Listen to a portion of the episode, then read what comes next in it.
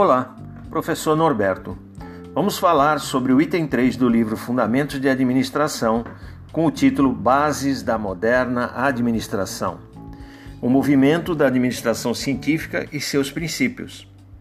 1. Escola Clássica da Administração. Na transição para o século XX, a atividade industrial expandiu-se aceleradamente.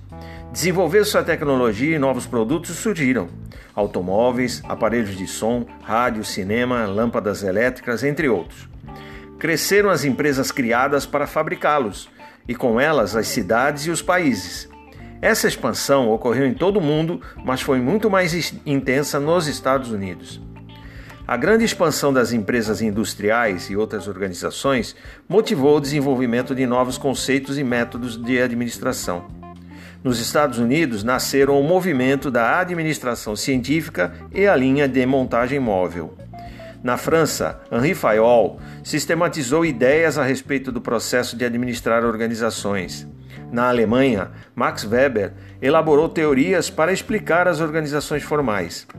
Esses conceitos e métodos surgidos na passagem para o século XX integram as ideias da chamada Escola Clássica da Administração. Frederick Taylor e a administração científica.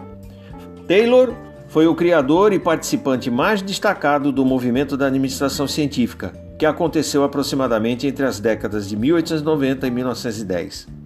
Ao longo de sua carreira, Taylor estudou e procurou resolver problemas de falta de eficiência e desorganização do trabalho nas linhas de produção. Suas ideias foram divulgadas em 1911 no livro Princípios da Administração Científica.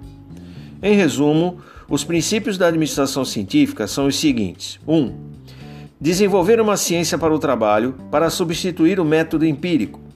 O estudo sistemático e científico do tempo, criado por Taylor, consistia em dividir cada tarefa em seus elementos básicos, que eram estudados e cronometrados. Em seguida, eram definidos tempos padrão para os elementos básicos. 2. Selecionar cientificamente o trabalhador, de acordo com suas aptidões. Em seguida, treinar, instruir e desenvolver o trabalhador. No passado, os trabalhadores escolhiam seu próprio trabalho e treinavam-se o melhor que pudessem. 3. Cooperar sinceramente com os trabalhadores, de modo a garantir que o trabalho seja feito de acordo com princípios da ciência que foi desenvolvida. E 4. Dividir o trabalho igualmente entre a administração e os trabalhadores.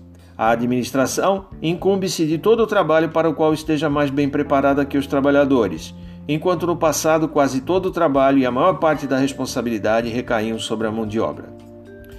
Essa é uma das ideias fundamentais da administração científica. A produtividade resulta da eficiência do trabalho e não da maximização do esforço. Daremos prosseguimento ao título desse capítulo nas demais gravações. Fiquem atentos.